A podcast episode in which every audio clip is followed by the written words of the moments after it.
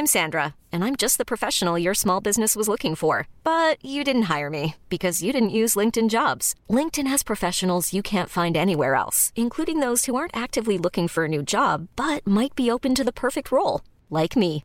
In a given month, over 70% of LinkedIn users don't visit other leading job sites. So if you're not looking on LinkedIn, you'll miss out on great candidates like Sandra. Start hiring professionals like a professional. Post your free job on linkedin.com/achieve today.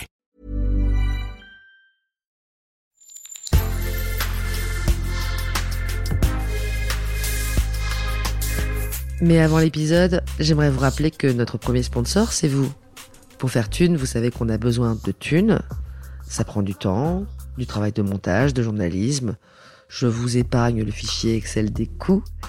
Mais à vous qui kiffez thunes, pour assurer notre indépendance financière et pour que ça continue, eh bien il n'y a qu'un moyen, la cagnotte Tipeee. Sur Insta, via le lien en bio, ou sur Google en tapant Thune Podcast Tipeee avec 3 E, T-I-P-E-E-E. Vous êtes déjà nombreuses, nombreux, mais on espère que vous le serez encore plus. Pour que Thune continue, je compte sur vous.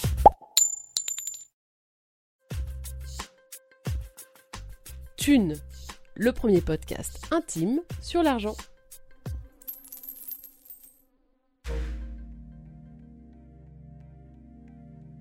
On voit aussi que le monde de l'art, c'est un monde où il y a un énorme volume de travail gratuit, de travail non rémunéré, parce que voilà, on considère que l'art c'est une passion euh, et que donc euh, on n'a pas forcément besoin euh, de payer les gens ou en tout cas de, de les payer convenablement.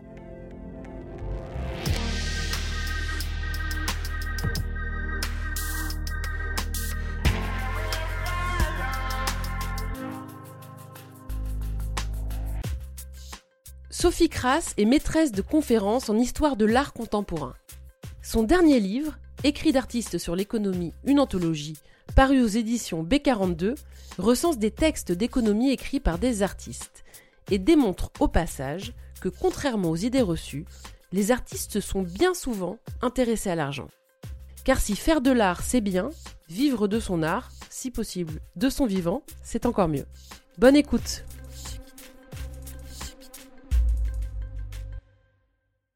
Bonjour Sophie, Bonjour. tu es historienne de l'art et tu travailles à l'intersection des champs de l'art et de l'économie. Alors qu'est-ce qui t'intéresse dans ce sujet particulièrement? Alors, euh, ce qui m'intéresse, c'est qu'on on s'imagine souvent que l'art et l'économie sont deux champs complètement différents euh, euh, et même en, en opposition euh, l'un par rapport à l'autre. Et ce qui m'intéresse, c'est de voir que bah, dans la pratique, les artistes bah, pratiquent l'économie, justement. Euh, ça fait partie de leur, euh, de leur métier euh, et qu'ils maîtrisent aussi des savoirs sur l'économie que parfois ils partagent sous la forme de, de textes, d'œuvres qui sont pour certains humoristiques et pour, pour d'autres très sérieux. On a l'habitude de dire ou de penser que les artistes ne sont pas très forts pour compter. Euh, ça, c'est quoi? C'est une idée reçue? C'est une construction euh, sociale Ouais, c'est c'est une, une construction sociale qui est très importante et, et très ancienne. Pour en parler, moi j'aime bien citer la définition que Gustave Flaubert donnait du, mot artiste dans son dictionnaire des idées reçues, qu'il a écrit à la fin du, du 19e siècle. Alors je te lis la, la définition. Artistes, tous farceurs, vanter leur désintéressement, s'étonner de ce qu'ils sont habillés comme tout le monde, gagnent des sommes folles mais les jettent par les fenêtres, souvent invités à dîner en ville, et un peu plus loin, ce qu'ils font ne peut s'appeler travailler. Ce qui me frappe vraiment dans cette définition, c'est que c'est comme si ce qui définit l'artiste, au fond, c'est un rapport anormal à l'économie et à l'argent. C'est presque ça qui constitue le cœur de ce qui le différencie du reste des euh, professions, du reste des statuts sociaux. Ce qu'il y a dans cette définition, c'est aussi un rapport très contradictoire à l'argent, puisque euh, d'un côté, on va vanter leur désintéressement, donc c'est la figure de l'artiste désintéressé, euh, pour qui l'argent n'est pas une contrainte matérielle, euh, qui est tout dédié à son art, au spirituel. Euh, mais d'un autre côté, euh, c'est aussi un mondain, quelqu'un qui va souvent dîner en ville, c'est un farceur, c'est quelqu'un qui n'a pas un vrai métier, ce qu'il fait ne peut s'appeler travailler. Quelqu'un qui gagne des sommes folles mais les jette par les fenêtres. Donc vraiment un rapport très bizarre, je dirais, à la fois à la manière dont il gagne de l'argent et à la manière dont il le dépense. Quand Flaubert écrit cette définition, donc au 19e siècle, Est-ce que tu penses qu'il fait part de l'idée générale de la population, enfin en tout cas de tous ceux qui s'intéressent à l'art par rapport aux artistes? C'est déjà ancré, on pense déjà ça? Oui, oui, oui, complètement. C'est vraiment un dictionnaire des idées reçues. Donc, il travaille, il façonne un petit peu les, les, préjugés, les idées toutes faites de son époque, et qui, en un sens, résonnent toujours avec le présent. C'est-à-dire, c'est euh, une figure de l'artiste qui, euh, en fait, euh, correspond un petit peu toujours aux, idées toutes faites qu'on en a le plus souvent, je pense.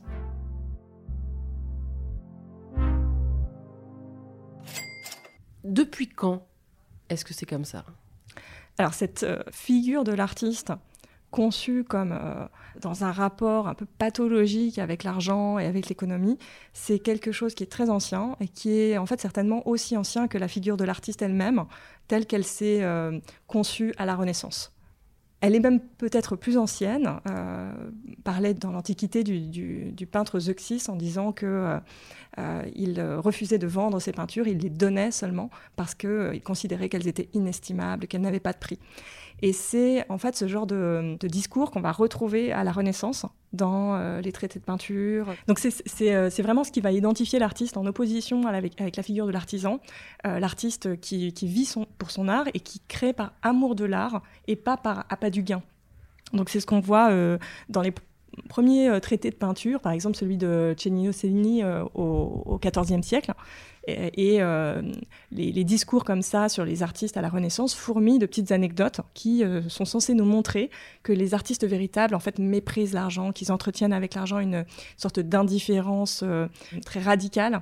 on a l'exemple de Donatello, par exemple, le sculpteur, qui, paraît-il, suspendait dans son atelier un seau, enfin un panier plutôt rempli d'argent, dans lequel n'importe qui pouvait se servir comme une manière de, montrer en fait son, mépris euh, pour, l'argent et sa libéralité.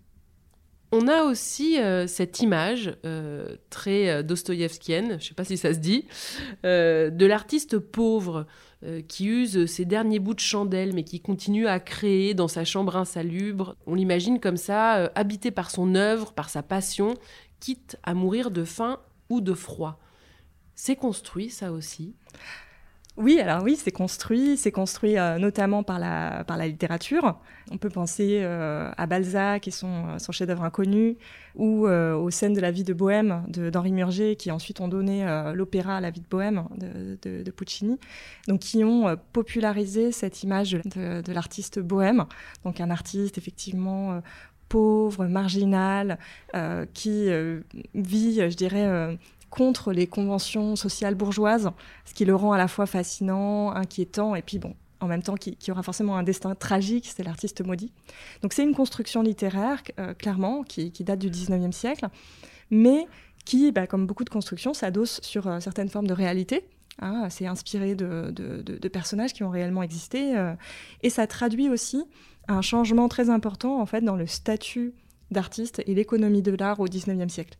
C'est-à-dire que pour le dire assez vite, on passe d'un système où l'artiste euh, travaille surtout à partir de commandes, de commandes royales ou de commandes religieuses, pour aller vers un système qui est gouverné par le marché et qui, euh, du coup, va avec un certain nombre de, contraintes, d'incertitudes et de risques qui sont différents. C'est-à-dire que l'artiste ne travaille plus pour répondre à une demande qui existe et pour laquelle il, il sait qu'il va être payé, il ou elle, mais l'artiste travaille à fond perdu, en quelque sorte, en espérant qu'un collectionneur euh, vienne ensuite acheter euh, son œuvre. Donc il y a une forme de prise de risque qui, euh, qui est très forte. cette idée qu'on peut travailler pendant longtemps avant que son travail ne trouve preneur et qu'on puisse vivre de son art.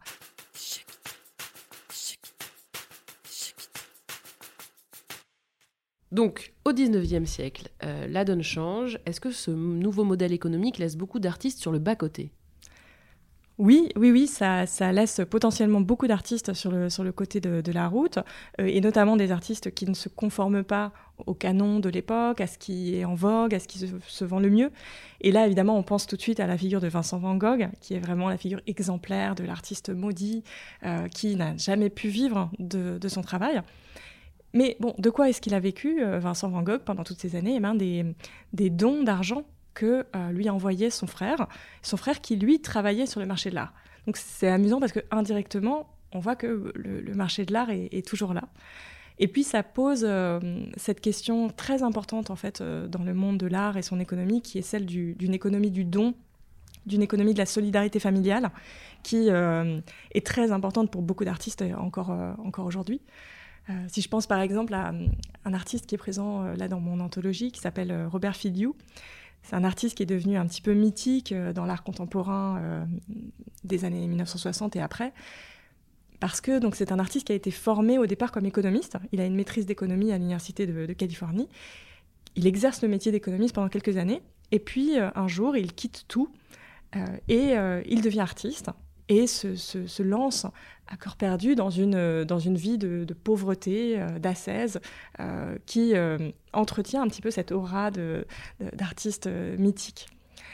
Mais ce qui est intéressant, c'est que dans son cas également, c'est aussi grâce à la générosité de, de ses amis, de sa compagne, qui a fait beaucoup de petits boulots pour que lui puisse vivre sans travailler, sans être soumis aux, contraintes du marché, sans avoir à vivre de sa création, vivre, euh, vivre en fait en, marge des, institutions artistiques, euh, des collectionneurs et de leurs exigences. Donc là, tu me donnes des exemples d'artistes, euh, effectivement, qui vivent dans une pauvreté, mais aidés hein, par leur, leur univers familial. Mais globalement, quand est-ce que cette relation de l'artiste avec l'argent, même si ce n'est que dans la perception euh, qu'on en a, euh, s'apaise Je dirais presque que pour moi, cette relation ne s'est jamais vraiment apaisée. C'est-à-dire que d'un côté, on a effectivement une normalisation, on peut dire, du statut professionnel des artistes euh, plasticiens. Euh, avec par exemple la création de la Maison des artistes qui euh, leur euh, assure un, statut professionnel. maintenant, les artistes cotisent pour la retraite, etc. Donc il y a une forme de normalisation du statut de, l'artiste qui n'est plus considéré comme un marginal au sein de la société. Mais d'un autre côté, on voit certaines constructions sociales, certaines conceptions qui perdurent. on voit aussi que le monde de l'art, c'est un monde où il y a un énorme volume de travail gratuit de travail non rémunéré, parce que voilà, on considère que l'art c'est une passion euh, et que donc euh, on n'a pas forcément besoin euh, de payer les gens ou en tout cas de, les payer convenablement. Donc je dirais qu'il y a une persistance de ce rapport très ambivalent entre l'art et, et l'économie aujourd'hui encore.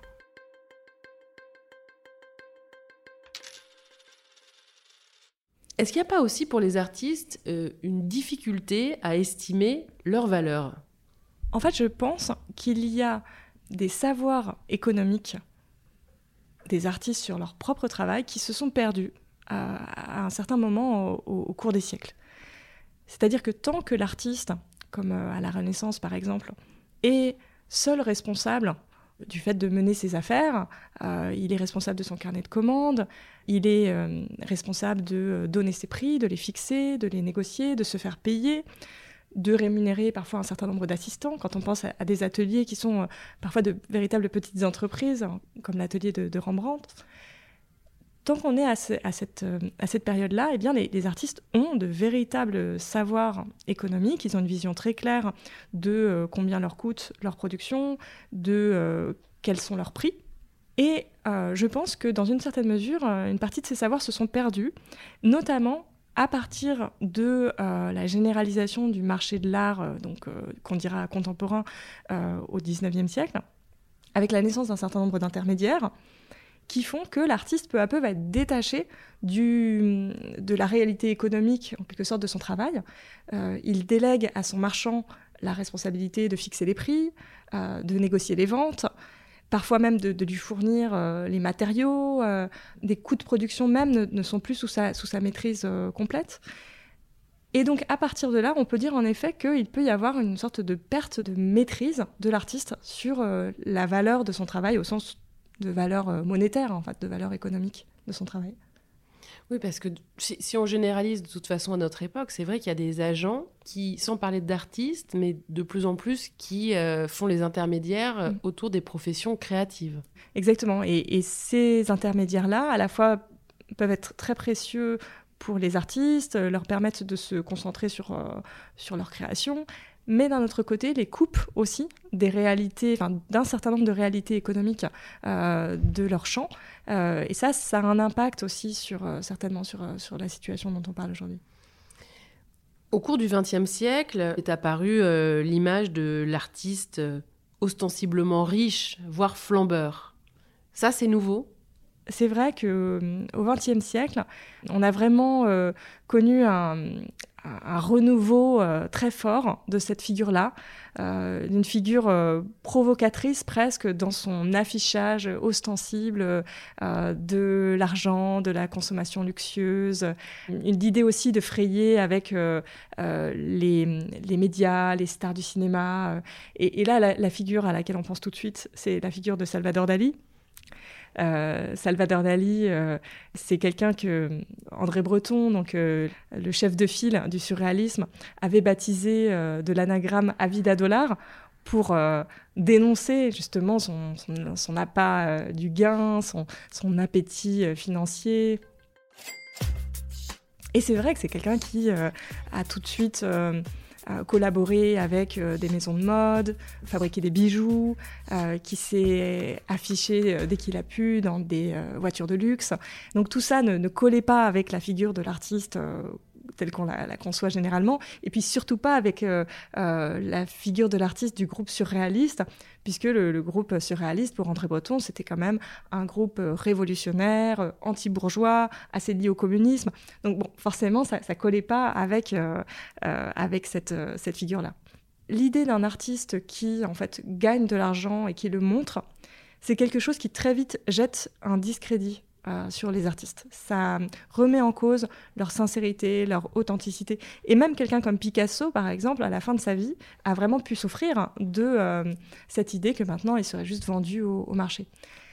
Chez Dali, ce qui se passe, c'est qu'il euh, va en quelque sorte inverser le stigmate et il va vraiment prendre à son compte cette figure d'Avida Dollar, la mettre en scène de manière complètement décomplexée.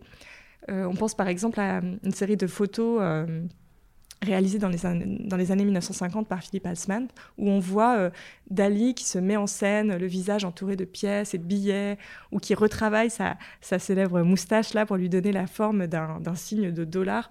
Donc une manière en fait d'afficher ce goût pour l'argent qu'on lui prête et d'en faire presque un signe de modernité, de radicalité artistique. Donc on inverse les choses en fait. L'artiste radical, l'artiste le plus euh, euh, avant-garde finalement, ce serait plus tellement celui qui vit dans la pauvreté, mais c'est celui qui euh, affiche avec exubérance son argent. Et ça aussi, c'est une manière en quelque sorte de mépriser les conventions bourgeoises, c'est de, dépenser avec exubérance. On a l'exemple aussi d'Andy Warhol. Il était comment, lui, par rapport à l'argent? Oui, alors Andy Warhol, c'est vraiment euh, une figure centrale pour penser euh, ce, rapport-là euh, à l'argent. C'est lui qui a inventé le concept de business artist, donc d'artiste des affaires. Donc cette idée d'un rapport complètement décomplexé de l'artiste au monde des affaires, à l'idée que sa création serait en fait une production qui répond à une demande, et d'ailleurs, euh, il, euh, il, avait appelé son, atelier la factory, l'usine, euh, pour essayer de renforcer comme ça cette analogie avec, le monde de la production quasi industrielle.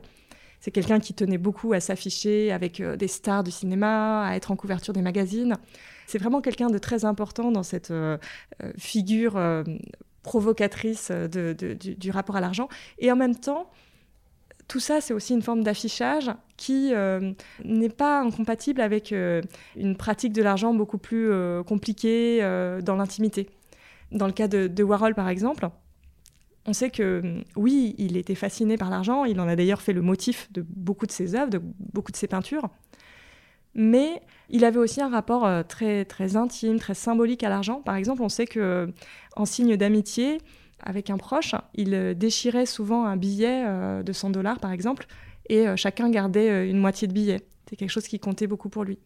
C'était quelqu'un qui aussi, selon tous les témoignages de l'époque, était très angoissé par l'idée de, tomber dans la pauvreté, alors même qu'il gagnait en fait des sommes très très importantes. Et d'ailleurs, quelques années après sa mort, en 1993, des archivistes du musée Warhol ont retrouvé par hasard dans une boîte de biscuits des euh, centaines de billets de dollars euh, roulés comme ça, qui montaient, je crois, à 14 000 dollars euh, comme ça en petites coupures, que l'artiste avait thésaurisé comme un bas de laine par, crainte de manquer. Donc ça nous montre bien un rapport très intime, très, très symbolique avec l'argent, pas simplement une relation décomplexée, voire cynique, telle que son image publique nous le renvoie en général. Donc un rapport même plutôt carrément euh, très angoissé. un rapport très angoissé avec l'argent. Un de ses amis mettait ça en relation avec le fait qu'il venait d'un milieu populaire, euh, que, l'argent avait manqué en fait dans son enfance, et que c'était une manière de, fait, de, compenser euh, cette, angoisse originelle qui s'était jamais épuisée malgré la, la, richesse et la célébrité venue. Est-ce qu'il y a d'autres artistes comme ça qui, ont, qui ont eu des rapports assez pathologiques avec l'argent, enfin, ou du moins connus?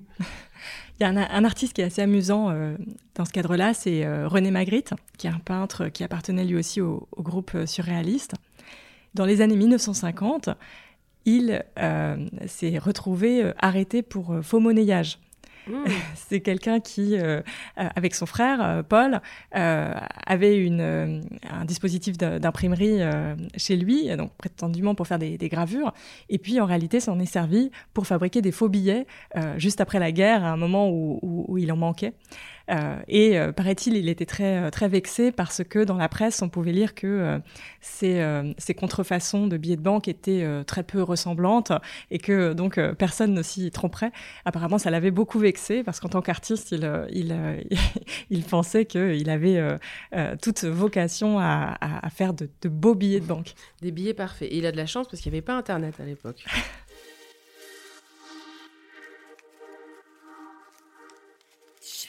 À l'heure actuelle, en ce moment, est-ce que tu vois une tendance euh, se dégager dans le rapport entre les artistes et l'argent? En fait, euh, le monde de l'art est tellement hétérogène, c'est-à-dire que les figures les plus connues, celles qui euh, apparaissent dans la presse généraliste, souvent un petit peu sous l'angle du scandale, comme bah, je pense à Damien Hirst, Jeff Koons, des figures un petit peu que tout le monde connaît en dehors du, monde de, l'art, nous renvoie euh, l'image hein, de l'artiste euh, euh, décomplexé, voire cynique par rapport à l'argent, qui tire parti d'un marché de l'art très spéculatif, très financiarisé. Et ça, évidemment, c'est une image qui, je pense, colle vraiment à la peau de, de l'art contemporain en général. Alors que, évidemment, ces artistes-là sont, une toute petite euh, élite, je dirais, de, superstars de, l'art contemporain, euh, dont les œuvres se vendent extrêmement cher euh, en vente aux enchères. Et ça me semble pas du tout représentatif de la situation de la majorité des artistes, qui, bah, en général, ne vivent pas très bien, voire pas du tout de leur travail, sont obligés de leur travail d'artiste, hein, je veux dire, sont obligés d'avoir un, un, petit boulot à côté pour pouvoir vivre, et entretiennent un rapport à l'argent qui est très différent. Euh, donc c'est assez difficile de, généraliser euh, et surtout je pense qu'il faut éviter de le faire simplement avec voilà, les, exemples les plus euh, connus en, tête. Ils, ne représentent pas la, réalité des artistes aujourd'hui. Donc Sophie, tu es historienne, mais tu, es aussi enseignante et chercheuse. Je sais que tu interviens régulièrement dans des écoles d'art. Est-ce que chez les aspirants artistes, tu sens un intérêt grandissant par rapport aux questions d'argent? Est-ce que c'est en train un petit peu de se structurer? Oui, je, trouve que c'est une, question qui euh, prend beaucoup d'importance euh, chez euh, les jeunes artistes en devenir aujourd'hui. c'est vraiment intéressant, ils sont extrêmement curieux de cela, ils développent une forme de, militantisme ou en tout cas de volontarisme sur ces questions-là que, je trouve tout à fait, tout à fait intéressantes.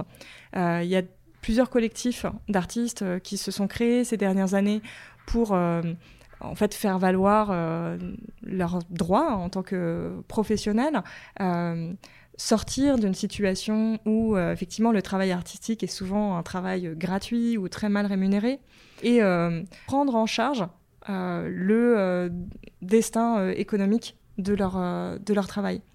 je pense par exemple à un collectif qui s'appelle Wage, qui a été fondé aux États-Unis à l'origine, mais qui a, vocation à être vraiment international. Donc WAGE, c'est un acronyme pour Working Artists for the Greater Economy, mais c'est aussi euh, euh, un mot qui veut dire euh, salaire en anglais, et qui nous renvoie vraiment à cette idée que l'idée, c'est de se mobiliser pour que tous les travailleurs de l'art, c'est-à-dire les artistes, mais aussi ceux qui travaillent en musée, mais aussi les petites mains, ceux qui font la régie d'œuvre, ceux qui font la logistique, que toutes ces personnes-là touchent une juste rémunération pour le travail fait et que finalement ces, ces sommes très très importantes qui sont brassées par l'économie de l'art, que ce soit on pense au marché des ventes aux enchères avec euh, des, chiffres extrêmement élevés, mais, mais aussi euh, quand on pense au volume euh, de budget d'une grande exposition en musée aujourd'hui, au, au, montant versé à travers le mécénat à des institutions culturelles. Donc tout ça, c'est beaucoup d'argent. Et l'idée, c'est comment faire en sorte qu'une partie de cet argent soit reversée effectivement aux créateurs. Mmh. Parce que voilà, c'est un peu paradoxal, mais on est dans une, dans une économie de l'art qui est en fait extrêmement riche au niveau mondial, mais euh, ces flux d'argent vont très peu aux créateurs euh, eux-mêmes et aux créatrices. Comment est-ce qu'il est structuré le marché de l'art actuellement?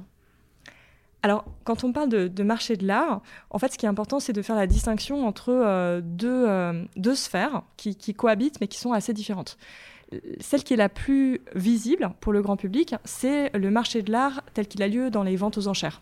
Dans les grandes euh, maisons de vente type euh, Sotheby's, Christie's, etc. Il est très visible, ce marché des ventes aux enchères, parce que euh, les prix sont publics et c'est là que s'établissent les prix records de plusieurs millions de dollars pour tel ou tel tableau. Mais à côté de ça, à côté de ce marché des, ventes aux enchères, il y a un marché privé, un marché beaucoup plus secret, qui est le, marché des galeries. Et euh, c'est là que les, œuvres, en général, se vendent pour la première fois. Donc c'est ce marché-là, finalement, qui concerne le plus directement les, artistes. Euh, et, là, évidemment, il y a un rapport au prix qui est très différent. Les prix sont secrets. Il y a une forme d'opacité euh, cultivée autour du prix.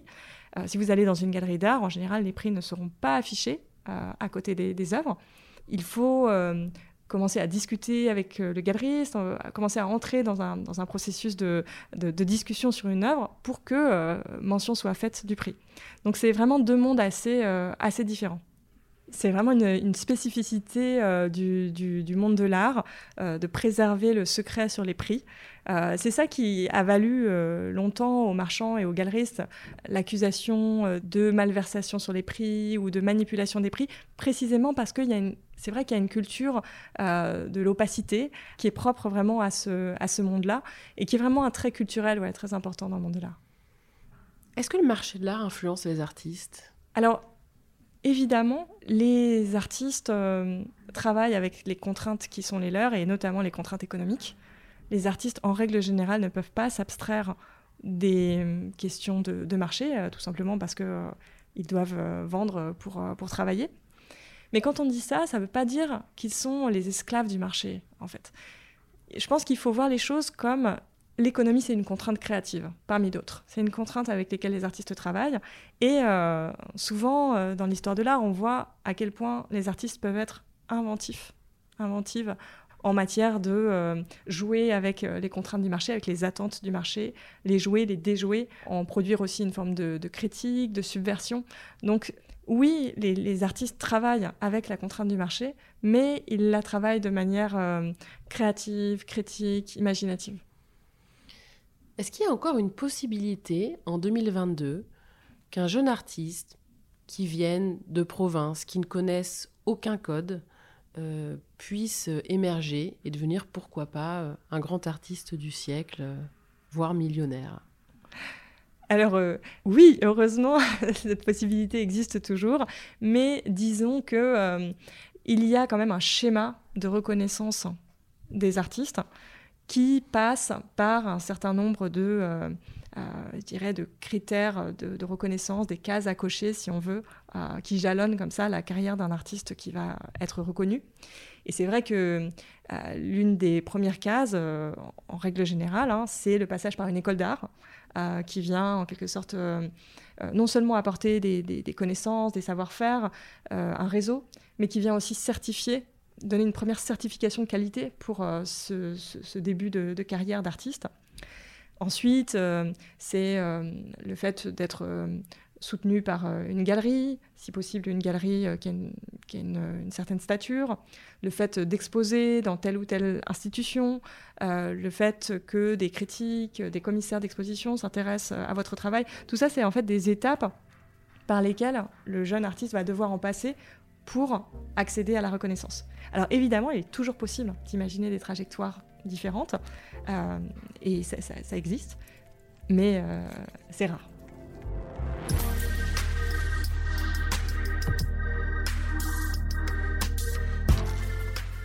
Voilà, vous avez encore écouté un épisode de Thune, un podcast de Laurence Velli et Anna Borel.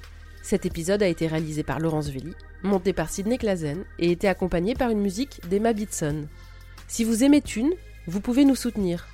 Le plus simple, c'est des étoiles et des commentaires. Ça a l'air anodin, mais ça ne l'est pas.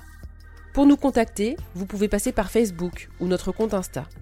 Nous avons aussi lancé une cagnotte Tipeee, parce que donner un peu de thune à thune, ça fait sens et on en a besoin pour continuer. Vous la trouverez dans le lien de la bio de notre compte Instagram. Merci et à très bientôt.